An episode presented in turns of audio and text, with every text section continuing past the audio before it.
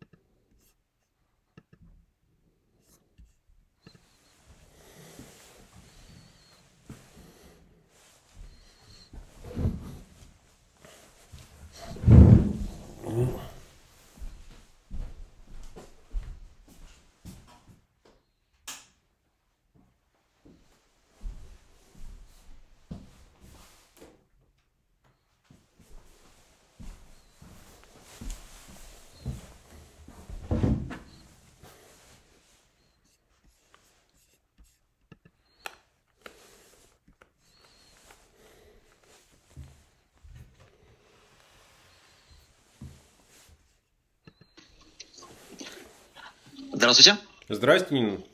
Как поживаете? Ага. Да. А, сейчас передаю вас студии. Ага, Мгм. Спасибо. О, Да. здрасте, Сергей. Вот. Здрасте, Нино. Давно не виделись. Сто лет, сто зим. Как все изменилось? Как Да. ваши дела? Да, что я буду рассказывать? Ну, нормально. Как за морем житье не худо. Правда? Вот. Да уж, ну, когда вы уезжали из России, могли ли вы подумать, что все вот так закончится? Эм, ну, вот прямо так нет. А то, что будет хуже, да.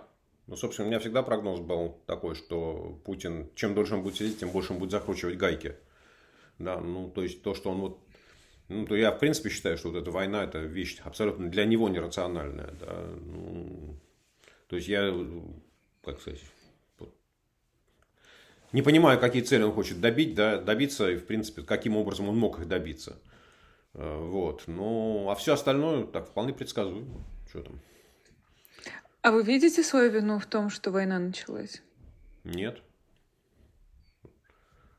Слушайте, Такого вот, как многие пишут, там, не знаю, условно, Дмитрий Быков о том, что не договорили, не докричали, не досмотрели. э, Послушайте, есть маньяк, который ходит по городу. Да, и вот все жители могут кричать, да, и там все посты милиции, полиции могут говорить, но тем не менее он может совершить свое дело, да, и там всегда найдется, ну вот, а ты молчал в этот момент, да, ты там не говорил, или там вот ты в этот момент спал вместо того, чтобы послушать. Э, Ну, мы же должны понимать, да, что вот есть психически там, неуравновешенный человек, у которого какие-то там, не знаю, А вы думаете, это уже что-то из серии... Э, Нет, ну, смотрите, нет, он, он живет в своем иллюзорном мире. Да, у него есть некое свое видение того, как устроен мир. У него есть свое видение того, что справедливо, что несправедливо, что честно, что нечестно, на что он, тварь я дрожащая или право имею. Да, то есть вот, э, как сказать, вот знаете как, голым на столе он не танцует. Да, в присутствии тем более других людей. То есть, вот если мы говорим там, психически, не психически, да, то есть в этом отношении он, как сказать, вот нормальный. Да, и там, вот. Но то, что у него там свое видение мира, это точно совершенно. Да. Можно ли назвать это психически неуравновешенным или как-то по-другому? Ну, здесь уже это к психиатрам да, надо обращаться, не ко мне. Но я понимаю, что он мир видит совершенно по-другому, не так, как мы с вами.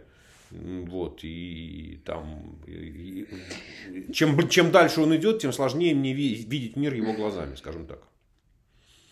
Да уж. Э, Сергей Владимирович, не отключайтесь, пожалуйста. Мы сейчас с вами уйдем на заглушку и через полторы минутки начинаем. Нас забанили, я понял, Вот. хорошо. да. Ну, в смысле, ничего Нас хорошего, но... на- ник- Ну, ну, в смысле... Ну да, ну пусть будет всё, так, Вы да, меня обыграли. да, я Вы меня обыграли. Так. Thank you.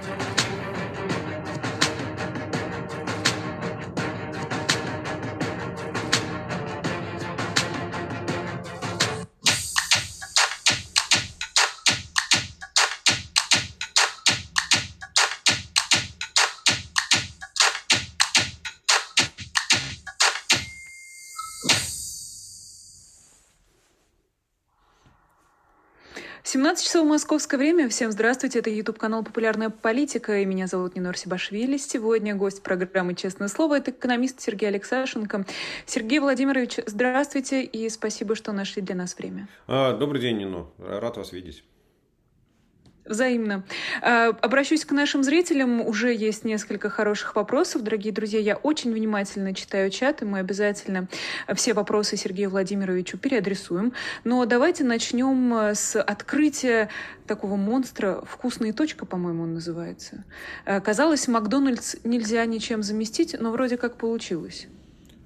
А, Нино, ну, наверное, получилось. Только, знаете, есть такая пословица «цыплят по осени считают». Э, вот давайте подождем, ну, хотя бы годик и посмотрим, как эта сеть будет работать. Ведь, в принципе, ну так вот, если посмотреть цинично, ну что, рестораны есть, оборудование стоит, люди все на месте, как готовить знают, поставщики картошки есть, муки есть, булки есть, салат есть, помидоры есть, ну вроде как, что там, раз-два и готово, да, вот. Но дьявол в деталях, и дьявол состоит в том, что если вы, не дай бог, придете в Макдональдс в любой точке земного шара, то вы получите примерно одно и то же. Ну, не примерно, а точно одно и то же. Да, что там, не знаю, в Нью-Йорке на Пятой авеню, что а, в каком-нибудь э, китайском Мухасранске.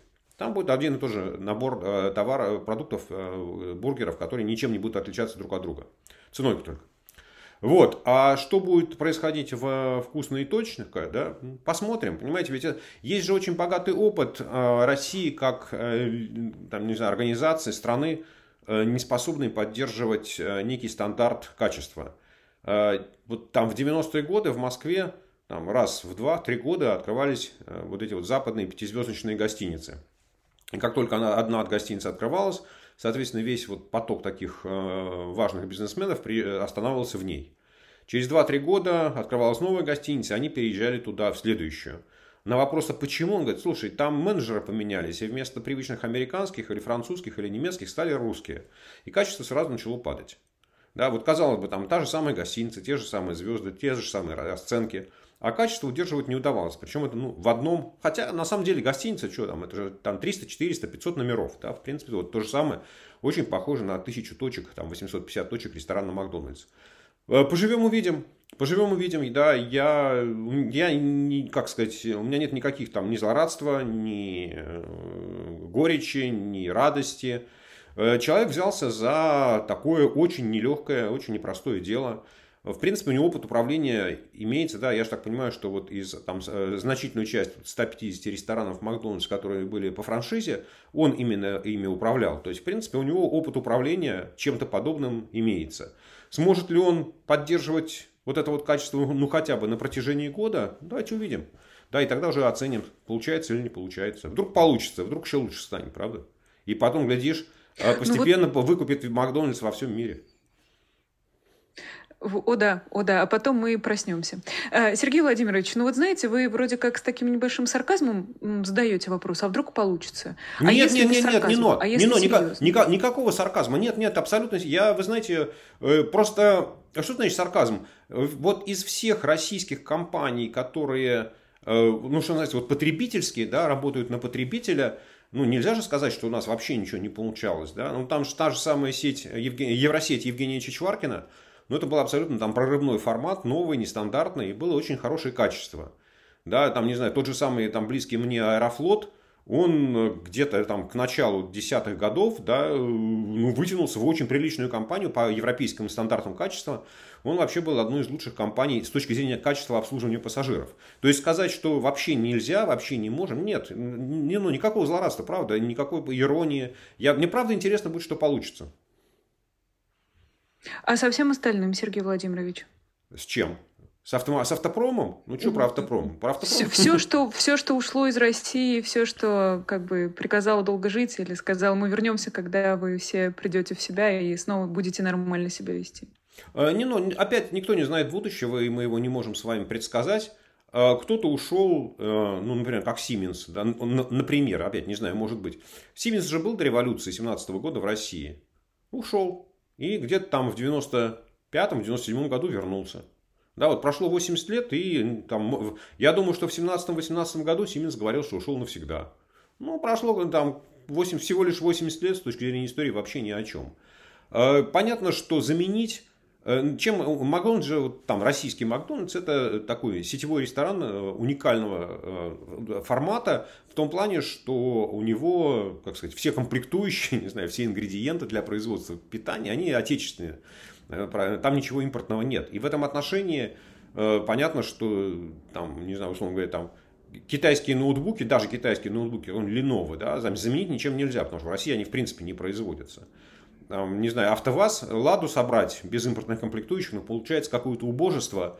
Э, вот, ну, так, а, э, на вскидку, ну, лет 30 назад, наверное, такие автомобили, ну, не 30, конечно, лет 25 назад такие автомобили, наверное, может быть, еще можно было кому-то продать. Да? Вот, а Макдональдс это вот, ну, такой вот, может, может получиться, может не получиться. Посмотрим. Смотрите, э, там вот есть э, там известный там, жителям крупных городов магазин Аби. Да, вот этот, вот, ну, я не знаю, как садово-хозяйственные товары. В принципе, туда, когда я приходил, там весь ассортимент, что называется, европейский, он ничем не отличался от того, что можно было видеть в магазинах в Европе. Ну, посмотрим, какой будет ассортимент в этих магазинах там, через год, через два. Может, они все закроются уже к тому времени, да, потому что не выдержат, э, поймут, что формат это поддерживать очень тяжело, потому что там ассортимент должен быть огромный. Эм, вот э, я, я думаю, что опять за каждую западную компанию никто из них сейчас не, не готов, эм, наверное, подписаться э, о том, что будет. Потому что главный вопрос это когда и на каких условиях закончится война, да, когда и на каких условиях западные страны снимут санкции с России – ну, потому что пока санкции в отношении России действуют, я вот на нынешнем уровне, я думаю, что ни одна европейская компания не захочет возвращаться. Да, потому что это э, наличие санкций означает, что нет, э, как сказать, что Россия продолжает проводить э, ту политику, которая странами Запада не приветствуется.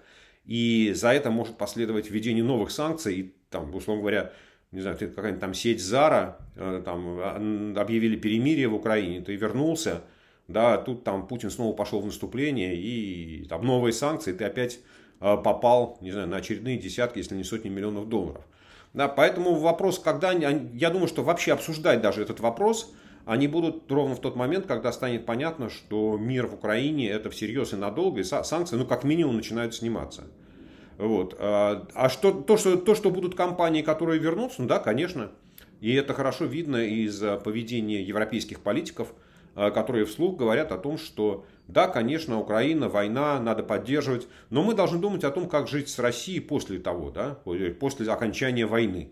Как мы будем с Путиным соседствовать и как мы будем с ним развивать там, добрососедские отношения. Да, ну или, по крайней мере, нейтрально. Сергей Это означает, что думают уже там, о том, как Простите, вам не кажется, что а вам не кажется, что слишком рано пока себя спрашивать, как они будут жить с Путиным, и будет ли вообще Путин? Потому что как будто бы вот все эти планы, они строятся через голову Украины, которая воюет сейчас, которая теряет своих э, граждан сейчас. А условно европейские политики думают о том, как им с Путиным дружбу вести дальше. А, в жизни никогда не бывает ничего не рано, бывает поздно. А ведь э, они, они же тоже не знают, когда и как кончится война. Но они понимают, что Россия с географической карты никуда не денется. Э, и что Германия, ну, там граница, какая там восточная граница Германии от западной границы России, ну там не Калининград, а если там какой-нибудь Смоленск, ну не знаю, там километров 700, 800, ну может 1000, да, в принципе очень близко. Э, и понятно, что это будет сосед, такой достаточно ближний, близкий сосед, у которого сохранится армия, у которого сохранится ядерное оружие, Э, да, и который там будет еще что-то хотеть, да, и с ним надо будет договариваться. И даже после того, как закончится война в Украине, все равно будет там целый набор э, тем, по которым с Россией надо будет договариваться.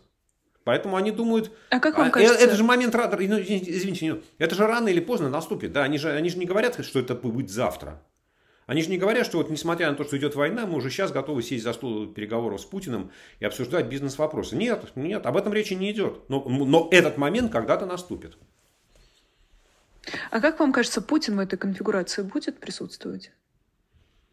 Ну, пока они, знаете, как э, мы все понимаем, что Путин, так же, как и все мы, там, существо смертное, и рано или поздно его жизненный путь закончится – но никто не знает как и когда.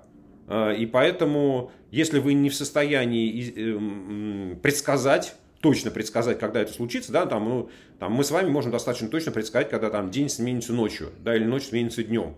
Ну, там весна сменится на лето, а лето на осень. Ну, там уже, уже там не очень точно, но там, в каком-то диапазоне.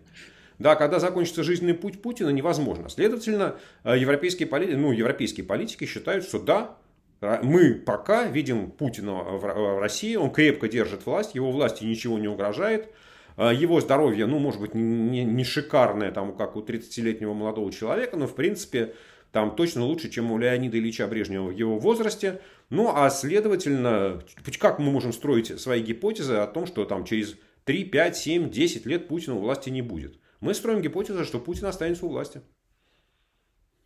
А вы представляете себе примерный круг тем, а, на которые еще есть смысл договариваться с Путиным? А, объясню небольшой бэк. Вот все, что связано с этим а, газовым шантажом, мы перекроем трубу, не будем перекрывать трубу. Вот Михаил Крутихин очень много про это рассказывает в своих эфирах.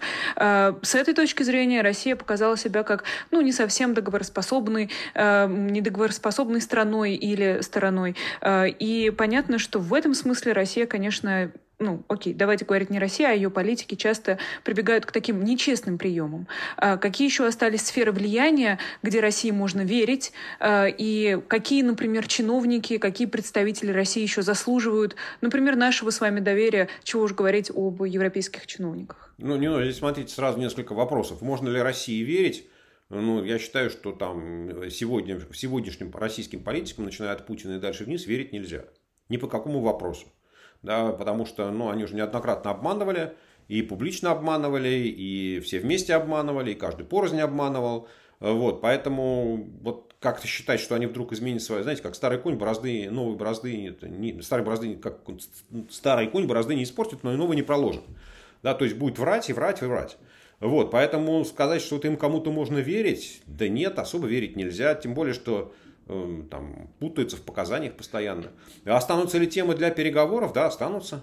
Ну, то если мы исходим, вот знаете, как вот мы перескочили через 10 лет, или там через сколько-то лет, э, в Украине уже там война закончилась и заключено какое-то мирное соглашение, но вот по состоянию на сегодня российский газ не попал под эмбарго, ну, значит, можно импортировать российский газ, ну, значит, есть темы переговоров по газу, останется тема экологии, охраны окружающей среды, останется тема не знаю, вот, ракет средней дальности, да, вооружений в Центральной Европе, как в, каком, в каком-то формате. Эм, вот, я не знаю, уж еще что там, Арктика останется, да, там охрана э, арктических, э, не знаю, там, природы, флоры, фауны. Вот, может, еще что-нибудь придумают. А, Татьяна Самсонова в чате пишет, как может остаться у власти преступник, а как же Международный трибунал? А, Татьяна, а, преступником человека может назвать только суд, да, и все остальное это ваша моральная оценка. Я с ней на самом деле согласен. Я считаю, что Путин вполне заслуживает такого, а, как сказать, термина, да, и быть признанным преступником, потому что и даже по российским законам, да, потому что он развязал войну, он разжигает ненависть, ну и так далее, полный набор там, узурпация власти, то есть полный набор обвинений, да, но тем не менее, пока никакой суд Путина преступником не назвал, и будучи диктатором, он в состоянии удерживать власть достаточно долго. А, посмотрите на историю мировых диктаторов. Очень многие из них заканчивали жизнь на смертном одре, то есть оставаясь у власти до самой смерти. А, поэтому может ли он удержать власть? Да, может. И он это продемонстрировал. Так же, как и Лукашенко продемонстрировал, что он тоже диктатор и тоже может удержать власть. И семейство Кимов в, в Северной Корее, сколько же там лет, 75 удерживает власть, и ничего. Да, как-то вот передают даже власть по наследству. Вот, поэтому может ли диктатор удержать власть? Да, может.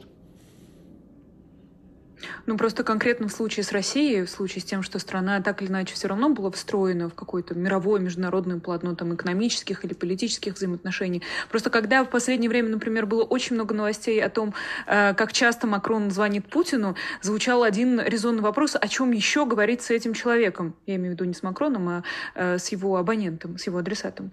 Э, как вам кажется, это несправедливый вопрос? Еще есть э, о чем с Путиным э, разговаривать? Смотрите, э, нужно же спрашивать об этом не меня, и не, надо спрашивать об этом президента Франции или Макрона. Недавно я читал выдержки из тех интервью, которые он давал. Там будет книга выходить, как раз там какие-то огромное количество часов интервью с Макроном. я, честно, за, вот забыл фамилию автора. Вот. И объяснение президент, французского президента состоит в следующем, что Путину, я считаю, я как Макрон, я считаю неправильным не давать Путину сохранять какие-то каналы общения. То есть я даю ему возможность в любой момент изменить свою точку зрения, изменить свою позицию и сдвинуться куда-то в сторону. Если я ему не буду звонить, то он будет лишен такой возможности и, соответственно, будет еще больше замыкаться в своих э, фобиях, в своих призраках, ну и так далее. Вот, вот такое примерно объяснение французского президента. Оно может нам нравиться, оно может нам не нравиться. Да, но вот он считает, там, э, там, многие французские политики считают Францию великой дипломатической державой. Да, и президент Франции Эммануэль Макрон нынешний, он считает, что он тоже Э, этого достоин такого звания, ему хочется быть миротворцем, ему хочется каким-то образом сдвинуть позицию вот этого вот несговорчивого, упрямого, амбициозного, опасного человека, который держит руку на ядерной кнопке. Вот он считает, что он таким образом может каким-то, как-то изменить его позицию. Но говорить, что Эммануэль, ты не прав, э, ну, знаете, у каждого есть свой взгляд на жизнь. Давайте продолжим. Э, а, есть еще один вопрос, который я хотела вам задать, Сергей Владимирович. Вы в Твиттере приводите довольно интересную статистику о том, как людям кажется, сколько еще времени будет длиться так называемая спецоперация. Около трети, 37% считают, что она может продлиться до полугода. 44% полагают, что она может продлиться больше полугода. А, и хотела у вас, собственно, спросить, там еще 23 от полугода до года и 21 больше года.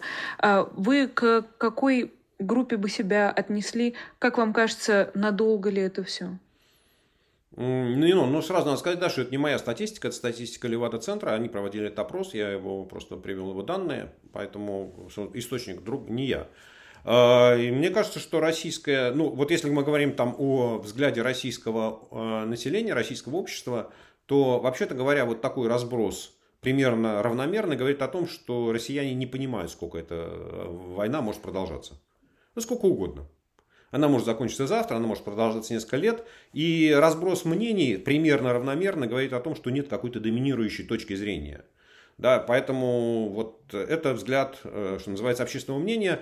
И с одной стороны, я с ним согласен, да, потому что окончание войны э, ну, зависит от одного конкретного человека, э, который может встать с левой ноги или встать с правой ноги. Да, и сегодня поменять там, правописание в русском языке с э, кириллицы на латиницу, если захочет. Э, вот если вдруг он вспомнит, что в немецком языке пишут латиницы, и а что это русские пользуются другим алфавитом, давайте-ка мы его тоже поменяем. Вот, тоже может сделать, правда? И все скажут, какое мудрое, какое мудрое решение. Сэкономим заодно. Вместо 33 букв будет 26, и, в общем, очень, очень даже классно. СМСки будут дешевле. Да. СМСки будут дешевле, там все типографии. Ну, в общем, короче говоря, кучу можно преимуществ найти на этом деле. Да?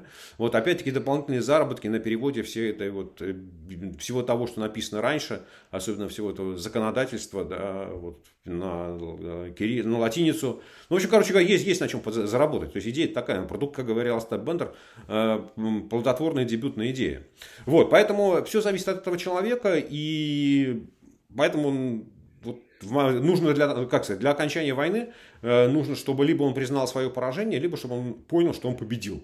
И уговорил в этом э, и, там, э, и одновременно с этим, если там Путин должен убедить себя, не людей по ту сторону телевизора, что он победил, это можно сделать в любой момент. Вот, а он должен убедить себя, что он победил, да, что он добился того, чего он хотел. И плюс он, одновременно с этим он должен убедить Владимира Зеленского и украинское общество в том, что они проиграли. А только в этом случае может быть заключено какое-то там, ну, долгосрочное мирное соглашение. Вот. Ну или там наоборот, Владимир Зеленский должен э, э, понять, что он победил, а Путин должен признать, что он проиграл. Ну вот эта конструкция, там, что одна, что другая, на сегодня мне представляются достаточно какими, эм, ну, сказать, с одной стороны, логически понятными, а с другой стороны, как, как, когда и как это может быть достигнуто во времени, я, честно говоря, не понимаю. Поэтому мой прогноз, что этот конфликт очень может быть э, затяжным, долгосрочным и, в общем, запросто может протянуться там и год, и два, и три, и больше. Э, честно говоря, я сейчас себе пыталась представить, а что Путин может продать себе же как победу, учитывая, что первоначальные его цели, они были максимально расплывчатыми, непонятными. Денацификация, демилитаризация, как она должна выглядеть? К чему Путин шел вот в тот самый первый день, когда решил, э, что начать войну — это отличная идея. Э, Сергей Владимирович, э, есть один вопрос. Уж сколько себя помню, столько я вам его задаю, но теперь сделаю это словами Владислава Малетина. Как вы думаете, сможет ли экономическое состояние страны заставить поменять мнение россиян о Путине и войне? Сейчас, ну, насчет того, что Путин как победу, давайте я закончу тогда что, на ваш вопрос. Мне кажется, как угу. раз в том, что касается начала войны, у Путина был очень четкий план победы. Блицкрик. Четыре дня взятие Киева, смена власти, Зеленский либо убит, либо убежал, либо взят в плен. Приезжает легитимный президент Янукович, садится в офис на Банковой, и российские войска ну, оставляют какую-то там армию поддержки, да, Росгвардию оставляют, и э, кадыровцев. Но, в принципе, Янукович правит сам. Если Украина превращается в дружественное государство. Я думаю, что вот такая была изначальная цель. Да, просто когда выяснилось, что она не удалась, вот дальше возникла проблема. Да, и вот что сейчас Путин может себе выдать за победу, я правда не понимаю. Да, вот, ну, про, вот Просто, ну, кроме того, что там опять тот же самый сценарий, что украинская армия полностью разгромлена, Зеленский бежал, да, и там э, российские войска взяли Киев. Ну вот, что называется так. Вот, э, про финансовое положение, могут ли, могут ли экономические проблемы заставить россиян изменить мнение о Владимире Путине. Вы знаете, на, самом деле россияне, э, опять я ссылаюсь на опросы Левада-центра, они очень хорошо понимают, что Путин не в состоянии решить их экономические проблемы. А, и вот э, у нас часто идет дискуссия о том, можно ли доверять рейтингам поддержки Путина, одобрения Путина. Да? Вот мне кажется, что вот этим рейтингам доверять, конечно, там сложно. Э, но когда россиян спрашивают о том, а какие успехи были у Владимира Путина за 22 года его управления или какие неудачи, да, вот здесь уже люди как-то, они вот, им же говорят, вот смотрите, у вас есть вопрос про успехи, пожалуйста, можете там вот любой назвать, что вы считаете. А неудачи были, ну тоже были, вот тоже можете назвать. И здесь уже вот эта вот тоскованность, которая существует, а вдруг я про Путина скажу неправильно, ну типа, ну у меня же есть список, да, могу ткнуть куда угодно пальцем. Так вот выясняется, что из пяти первых неудач Путина три являются социально-экономическими. Низкий уровень жизни, высокие цены, ну и так далее. Еще, там, еще третий не помню. Да? То есть, в принципе, россияне очень хорошо понимают, что Путин не в состоянии... Да, и еще следующий вопрос у Ливана, это там, э, верите ли вы в то, что Путин сможет изменить э, качество вашей жизни или там, уровень вашей жизни? Не, не верим, отвечают россияне. Вот, поэтому... Если еще 10 лет подождать, Сергей да, Владимирович, нет, не нам но, же четко но. обозначили сроки. Не, но смотрите, вопрос. Э, адекватно россияне воспринимают Путина? Да, адекватно. То есть они абсолютно адекватно понимают, что Путин не в состоянии решить их экономические проблемы. Э, я, бы, я на самом деле, вот прямо сейчас, знаете, как-то экспромт э, родился, я напишу э, Денису Волкову в Левада-центр, как задать вопрос. Да? А вообще говоря, Путин хочет решать эти экономические проблемы? Нужно спросить россиян, как они думают. Да, вот одно дело, он не может решить эти экономические проблемы, а другое, хочет ли он, как их считают россияне. Вот там Трамп, он же тот, такой же вот политик, да, он там выборы 16 года выиграл на том, что он нашел вот э, те проблемы, которые волнуют, что называется, вот redneck, да, таких россия, э, укра, э, как украинцев, я уже все американцев с э, низким образованием, с такой простой работой, да, живущих там в ржавом поясе. Общем, короче говоря, нашел, что их волнует, и на этом и вытащил. Сказал, я буду решать ваши проблемы. Вот интересно, как россияне на эту тему думают. Вот, поэтому россияне очень адекватно оценивают Путина. Да, что он не решил и не решает их проблемы и не собирается их решить. Вот. Но это не означает, что россияне готовы там, встать, пойти бунтовать. Э, мне кажется, что главная проблема в том, что, состоит в том, что россияне опять э, я такого вопроса даже не видел, но они очень хорошо понимают, что у них нет никаких э, легитимных методов смены власти. Да, то есть вот, ну, а, ну хорошо, ну вот есть, есть царь, которого зовут Владимир Владимирович Путин. Он временный царь. Был временный царь, которого звали Леонид Ильич Брежнев. А до этого был Никита Сергеевич Хрущев. А до этого был Иосиф Виссарионович Сталин. Ну что, ну вот есть и есть такой. Вот мы с ним и живем. Ну да, в чем-то он хороший, в чем-то он плохой. За что-то мы его любим, за что-то мы его не любим. Вот, и сказать, что там ухудшение, вот дальнейшее там, ухудшение уровня жизни, инфляция, падение, там, дефициты, Будет ли это менять мнение о Путине? Ну, возможно, там, я, там не знаю, если сейчас э, там рейтинг вот этих проблем, не задач, которые не решает Путин, там, не знаю, на первом месте э, инфляция или там уровень жизни, там, не знаю, 35-37%, ну, будет 45-47% россиян так отвечать. Но это же не сильно что-то изменит, да, это вот не подтолкнет россиян к политическому действию. В этом же проблема, да, не в том, что они неадекватно оценивают Путина или хотят, чтобы он правил ими вечно. Они просто не видят способов, не понимают, что такое может случиться. Они даже другой точки зрения не слышат на те проблемы, которые волнуют там и которые существуют в стране. Я тогда в очередной раз э, процитирую Григория Юдина, который тоже как раз много в каких интервью повторял, что очень сложно э, запустить протестную активность, если люди не видят выхода, если у них нет какого-то плана на столе, и они не понимают, как действовать. Вот такой выход на улицу просто ради выхода на улицу мало когда срабатывает. Но, исходя из ваших слов, Сергей Владимирович, получается, что вот это а, точка применения усилий, она не в экономической плоскости, она даже не в политической какой-то плоскости. Неужели мы с вами подбираемся к истории с ресентиментом, э, с Эрмитажами и с тем, что э, вот где-то там нужно искать вот эту вот, э, не знаю, ахиллесовую пяту, которую, в которую можно уколоть так, чтобы люди проснулись и вдруг поняли, что что-то идет не так? А мы сейчас, я совсем не совсем понял вопрос, Нино. А, вот точку чего? Точку изменения общественного мнения?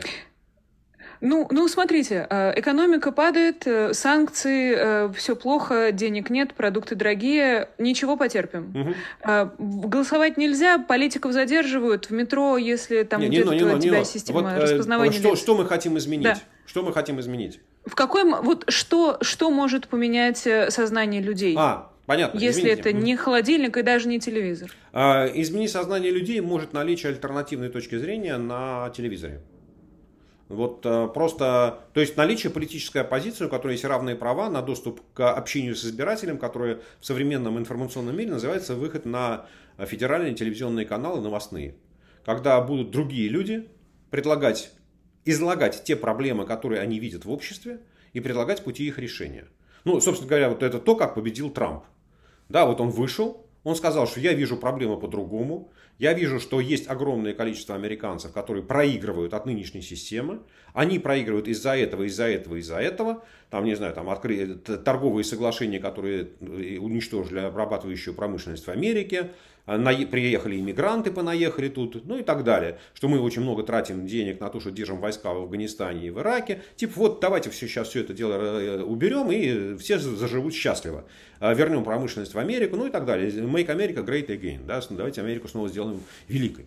Вот, собственно говоря, в тот, ровно в тот момент, когда в России на федеральных телевизионных каналах появятся э, внятные политики, которые будут предлагать Э, какие-то другие решения, и именно эти люди, которые будут предлагать другие решения, будут э, фигурировать в избирательных списках, вот тогда россияне начнут э, менять свою точку зрения. Да, потому что они будут понимать, что есть кто-то другой, кто говорит о тех проблемах, которые их волнуют. А сейчас таких людей просто нет. Да, там на... А откуда же им взяться? Нет, не но. Что значит? Ну, в стране же есть люди с другой точкой зрения, отличной от э, Путина и его правительства. Есть, конечно. Но другое дело, что у них нет доступа к телевизору, некоторые даже в тюрьме сидят, правда? Э, вот. Некоторые за границу так. уехали. Э, э, ну, что уехали? Бежали, да? То есть беженцы такие. Они не мигранты, они беженцы.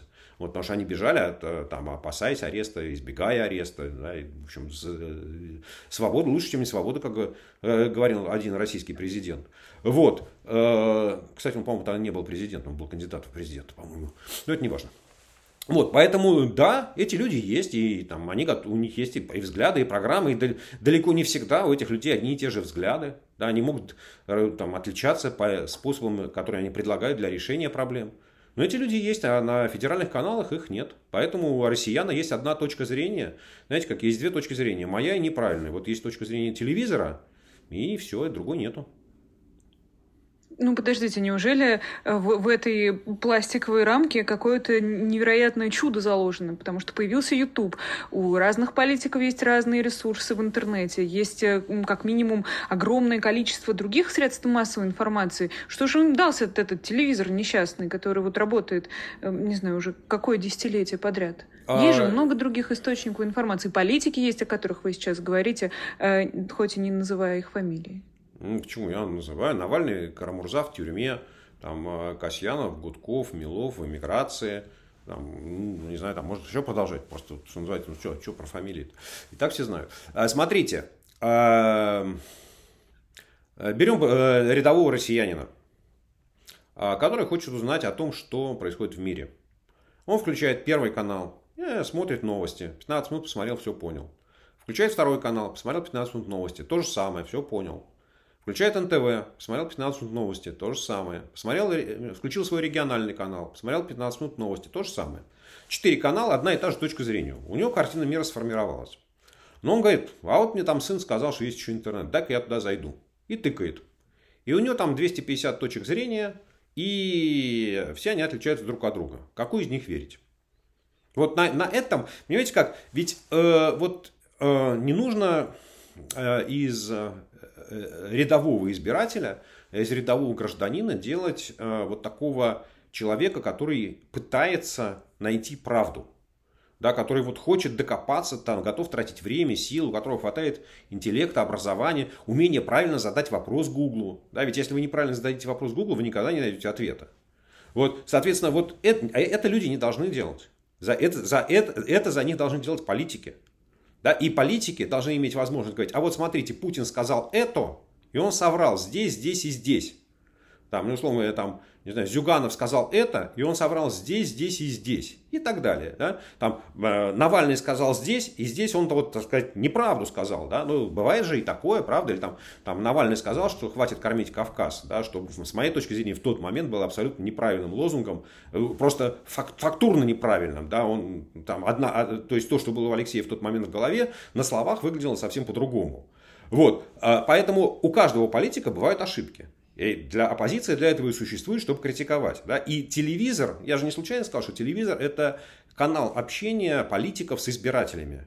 Да, вот после того, как э, избиратель видит в телевизоре одного и того же человека там много-много-много раз, как лидера политической партии, и он видит его в избирательных списках, то он начинает слышать его, точку зрения, видеть, кто у него союзники. Да, если ему хочется узнать там, позицию этого человека, он начинает дальше там, в Твиттер идти, не знаю, там, в Телеграм, в Одноклассники, в YouTube искать тех, кто поддерживает его точку зрения. Но для начала этот человек должен появиться вот через основной канал. Ведь опять те же самые опросы Левада-центра, да, они говорят, что там устойчиво 70% э, россиян, там 65-67, для, для них главным источником информации является телевизор. Следующий является социальные сети. А YouTube там уже там... Э, э, нет, сначала, сначала Сначала, по-моему, да, по-моему, сначала социальные сети, а потом вот э, уже это каналы типа YouTube дальше идут. Вот, но самое главное, что там больше половины, сейчас точно не помню, 52-55% россиян свято верят, что телевизор говорит им правду. Да, то есть вот, вот, вот, вот такое, ну хорошо, вот такое у нас население, да, вот такие у нас люди.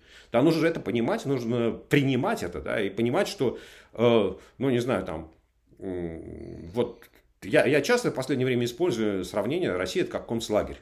Да, вот вы сидите в бараке, вот Алексей Навальный же сидит там в бараке, да, или в, как он называется у него там, да, и, и там туда приходит какой-то набор информации. Ну хорошо, вот он там может встретиться со своими адвокатами, может встретиться со своей, э, с Юлей, с женой. Они ему какие-то новости рассказывают о том, что происходит на свободе. Он приходит там с, тем, с кем ему можно говорить. Он говорит, слушай, а там такое происходит. Он говорит, да ладно тебе, да ладно тебе, ничего мы про это не знаем, что ты врешь нам.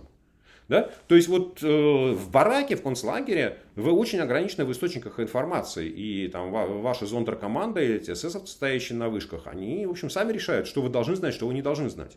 И заставить человека копать правду, слухи искать, ну, вот так не работает, да. Это, это, это же и есть диктатура. Это же не, не то, что там люди плохие, да, или там российские политики, которые там в оппозиции, в эмиграции, в тюрьме, в заключении, что они плохие. Ну, вот, нужно ну, да, э, нужно начинать с того, что э, особенность диктатуры состоит в том, что он точно совершенно там, уничтожает политических противников разными способами, там, от физического уничтожения до вытеснения за границу, до посадки в тюрьму, и ограничивает информацию, которая доступна избирателю. Потому что если он не будет этого делать, ну, он не продержится у власти там, длительное время. Да, и в этом отношении Путин очень талантливый диктатор. Да, он очень четко, э, как сказать, и кремлевская пропаганда в этом отношении очень хорошо работает. Да? То есть она очень хорошо промывает мозги. И там про интернет а, но не надо забывать, что присутствие государства в интернете ну, точно больше, чем присутствие оппозиции всей вместе взятой в интернете. Да, то есть думать, что там в интернете присутствуем только мы с вами, да ничего подобного. Там кого только вы не найдете. Это уж точно. Э, тут мне сложно с вами спорить, Сергей Владимирович. Э, продолжу э, задавать вопросы от Владислава Малетина с небольшим таким бэкграундом. Как-то принято было все время возвращаться к 90-м, как такой вот идеальной точке отсчета, вот самому плохому времени, когда вот было не пойми что, и вот после 90-х как будто бы жизнь становилась только лучше и лучше. Вот Владислав тоже у вас спрашивает, разве в 90-х экономическое политическое состояние страны не вынудило людей задуматься? Э, давайте тогда я разобью на несколько частей свой вопрос. Как вам кажется, относительно вот тех условных 90-х, э, куда идет Россия сейчас? Дальше 90-х, она изобретает свои новые 90-е. И чем, например, тот кризис отличался от кризиса, который наступит или уже наступил в России? Ох, Нино, зад... ну вопрос вы задали, ну, не знаю, там часа полтора отвечать будем. Давайте я начну, и там, соответственно, вы меня дальше будете отправлять. А, Первое, там, Владислав, да, э, вот что... Да. Э, смотрите, я не идеализирую 90-е. И я очень хорошо понимаю, что там было сложно, там было тяжело. Э, Россия как страна переживала тяжелейшую трансформацию. То есть это и распад государства как вот политической структуры, и смена политического строя, и смена экономической конструкции. И там много-много чего другого было. Да? Но а, вот постольку, поскольку я работал в то время в правительстве, в Центральном банке, а, то я понимал, что вот наши все усилия, они направлены на движение из точки А, который там, не знаю, конец декабря 91 года, и полный развал государства, когда, ну, что дать честно говорить, в конце декабря 91 года государства в России не было. Да, была территория. И государство это нужно было строить. Нужно было законы принимать, нужно было там вообще объяснять, что, как экономика будет существовать, как она будет работать, рыночные цены вводить, рыночный курс рубля, ну и так далее. То есть нужно было все это сделать. И вот э, 90-е годы, они, э, как сказать, политика правительства или политика власти в 90-е годы, это был такой вектор. Вот если вы посмотрите, да, то страна постепенно, постепенно, постепенно двигалась в то, мы можем понять, да, что из, там, вот условно говоря, из развалин Советского Союза страна двигалась в сторону федерации, где у регионов есть полномочия и власть, и которые они, может быть, даже иногда и чрезмерно пользовались, как в Совете Федерации, но тем не менее это была федерация, это была рыночная экономика с частной собственностью, да, это была политическая конкуренция, это была свобода слова, да, и это была попытка построить независимую судебную власть, ну, которая в какой-то момент там, там, привела к тому, что э, судьи стали коррумпированными. Да, то есть они стали настолько независимы, что никто не, не стал бороться с их коррупцией. Вот. А, и как реагировали на это россияне? Россияне очень адекватно оценивали экономическую ситуацию э, 90-х годов. Э, смотрите, э, выборы 93 -го года, да, я бы сказал так, что это декабрь 93-го, вообще одна из самых тяжелых, наверное, и политически ситуации в стране, и экономически, да, потому что уже было ясно, что первая попытка реформ 92 -го года провалилась, и страна вошла в гиперинфляцию, и там экономический корабль, вот что называется, трепало туда-сюда, вот летал он во все стороны, и тут еще вот это противостояние президента с Верховным Советом, которое закончилось вооруженным мятежом со стороны Верховного Совета, да и подавлением. Вот в этот момент россияне очень четко купились на Жириновского и на его популистские лозунги.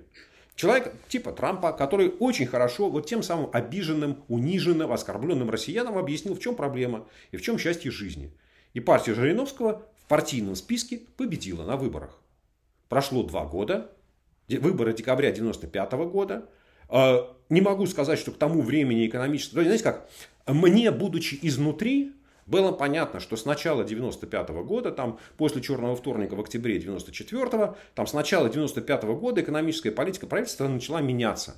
То есть медленно-медленно начали бороться с инфляцией, наводили порядок в бюджете, наводили порядок в денежной политике. Ну, то есть вот мы уже понимали, что паровоз стал на правильные рельсы, ему нужно только подбрасывать э, дрова или там уголь или что там в э, топку, чтобы он двигался. Но он двигался очень медленно, очень тяжело, инерционно. И там вот к декабрю 95 года правительство, власть э, там, не смогли ничего продемонстрировать из своих больших успехов. Результаты выборов э, декабря 95 года левая оппозиция, коммунисты, аграрии, там, примкнувшие к ним, получили абсолютное большинство в Государственной Думе. Отреагировали избиратели на политическую, на экономическую ситуацию? Конечно, отреагировали. Конечно, отреагировали. И, конечно, они проголосовали за тех, кто критиковал власть, за тех, кто предлагал отобрать и поделить, которые, за тех, кто говорили, вот мы видим, что вам плохо, и мы считаем, что государство должно сделать для вас больше. Россияне на это отреагировали и проголосовали. Да, там прошло еще 4 года, там выборы декабря 99-го, уже кризис 98-го тяжелейший прошел. Да, и вот все. Там. И, но уже стало понятно, там в 96-м первые признаки роста, После кризиса 98-го очень быстро экономика начала восстанавливаться. И к декабрю 99 -го года уже было ощущение, что жизнь, ну там экономическая жизнь, там, бьет ключом, и, и рост виден, что называется, везде. Э, расклад голосов, там коммунисты, Примаков и Единая Россия, вот три блока получили примерно равные, там, не знаю, 20-25% голосов, по-моему, так, на вскидку, да? То есть уже вот, окей, ребят, и ты хорош, ну и ты хорош, да и ты вроде, вот и как-то вот отреагировали избиратели на экономическую повестку, на то, что в экономике, конечно, отреагировали. А на что же еще-то они реагировали? Конечно, они реагировали там на телевизионные каналы, на еще на что-то. Но то, что с 95 по 99 год, несмотря на то, что правительство там прошло через кризис 98 -го года, поддержка левой оппозиции, коммунистов, она резко снизилась. Потому что люди увидели, что эта власть способна решать проблемы. Поэтому реагируют граждане на экономическую повестку дня так, если у них есть возможность проголосовать на выборах. Получается, что сейчас это будет какое-то совершенно альтернативное развитие истории, если я вас правильно понимаю. А, ну, сейчас у нас выборов нет. Э, у нас сейчас а, Нино, а, мы Скоро там... сентябрьские выборы, и 24 год уже не за горами. А, ну, это хорошо, они, они же 24 год не за горами, это, это правда, только выборы эти такие, что там альтернативы не будет. Что там олимпийский забег для 70 лет, там сколько ему будет, 72 года, один единственный пенсионер там в возрасте 72 года побежит 100 метров для того, чтобы получить свою очередную золотую медаль. Да не будет никаких выборов в 74 году, в 24 году, да? Будет там очередной штампик. Когда будут свободные выборы в России, я не знаю. Я не знаю, никто сейчас этого не знает. Но то, что э, без э, возможности влиять на, на политическую ситуацию на выборах, ну, россияне не смогут даже сказать, что они хотят. А, а другие альтернативные способы сообщить миру а, свою точку зрения, а, они не, не настолько действенны, как инструмент выборов, например? А нет других. Знаете, ну, там как... быть на... Ну, э, ну, не но, не но. Как говорил Уинстон Черчилль, демократия отвратительная форма правления. Просто лучше ничего придумать не смогли. Вот не нет, нет другого способа, нет другого, ну нет, есть способ, там 9 января 1905 года, да, там, пойти с молебном э, на, на Дворцовую площадь Зимнему дворцу, ну, можно так сходить. Ну, примерно то же самое мы видели э, в летом 2020 года в Беларуси. Ну да, ну и примерно то же ну, самое да. мы видели осенью 89 года в Праге. Да, но в Праге был один результат, а в Беларуси был другой результат. Если есть, да, есть, но там для того, чтобы мирными протестами э, менять э, власть политическую, во-первых, мирный протест должен быть ну, достаточно многочисленным, да, ну точно это не должно быть там 10 тысяч, да, там, желательно там 10 миллионов. А во-вторых, э, э, власть должна понять, что э, лучше уйти, да, потому что это, протест может перерасти в немирный. Вот, а, и, и протестующие должны, быть, должны понимать, что если власть не уступит, то они должны идти дальше. Ну вот так, есть другие, есть, да. Только они не очень хорошие, там, не всем могут нравиться. У нас остается несколько минут. Э, как и обещала, есть пару вопросов из чата, если можно, я вам их задам. Э, Роберт Рождественский. Как будут проявляться последствия технического дефолта и когда? Я думаю, что они никак не будут проявляться. Э, они, собственно, последствия дефолта э, ну, конкретного заемщика состоит в том, что после этого он долгое время не может занять деньги на рынке снова. Ну а Российская Федерация, даже если она не сделает дефолта, не, не допустит дефолта ни технического, никакого, она все равно, пока есть санкции, занять деньги на мировых рынках не сможет. Поэтому в этом отношении ну, это такой репутационный удар по репутации Российской Федерации как заемщика. Сказать, что он приведет к каким-то последствиям, которые мы с вами ощутим, ну, это будет неправда. А, Абрамович спрашивает, на какие курс у вас, доллара Какие у вас повлияет? зрители, какие-то самые, да. Вы бы знали, Сергей Владимирович, да. вы бы знали.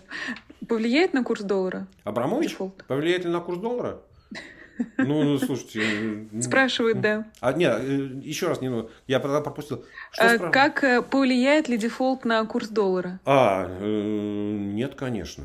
Слушайте, ну, на курс доллара может повлиять при желании только Центральный банк Российской Федерации.